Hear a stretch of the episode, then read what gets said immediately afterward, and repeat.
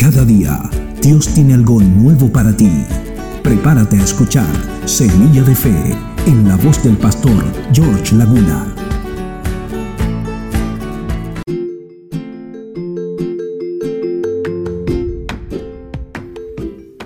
El que es bueno, de la bondad que atesora en el corazón produce el bien, pero el que es malo, de su maldad produce el mal, porque de lo que abunda en el corazón habla la boca. Lucas capítulo 6, verso 45. El poder de influenciar. Aunque nuestros círculos de influencia varían de tamaño, todos tenemos el poder de influenciar a otros para bien o para mal. Daniel, el profeta, no tenía el propósito de impresionar o influenciar a los demás, pero algo de su personalidad afectaba a todos los que tenían contacto con él, desde los servidores más humildes hasta reyes de imperios. Lo que hacía distinguir a este joven era su compromiso con sus convicciones. Creía en la verdad absoluta de las escrituras sagradas. Cuando fue llevado a Babilonia, se propuso no contaminarse con la comida del rey porque sabía que comer carne ofrecida a los ídolos estaba prohibido por la ley mosaica.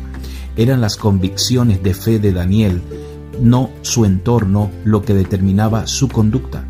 Nuestro mundo ofrece multitud de maneras de transigir en lo que sabemos que es correcto y desagrada a Dios. Pero si decidimos seguir nuestras convicciones de fe, también podemos mantenernos firmes en obediencia a Dios. Aunque este mundo incrédulo puede burlarse de nuestros valores cristianos y estilo de vida, su respeto por nosotros disminuye cuando vacilamos y cedemos a las tentaciones, y lo peor es que nuestro testimonio como seguidores de Cristo se ve afectado. La convicción en cuanto a la verdad de Dios es como un ancla cuando soplen los vientos de la opinión y las olas de la tentación nos golpeen, podremos saber con certeza la forma correcta de responder.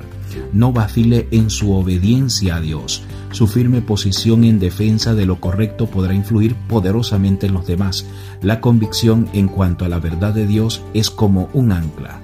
Te invito a que oremos juntos. Señor, Permítenos, llevados por tu verdad y tu guía, dejar una huella positiva en todos aquellos con los que tengamos contacto, este y todos los días.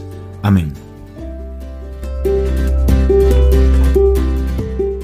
Semilla de Fe es un breve mensaje de la palabra de Dios en la voz del pastor George Laguna. La fe viene por el oír y el oír por la palabra de Dios.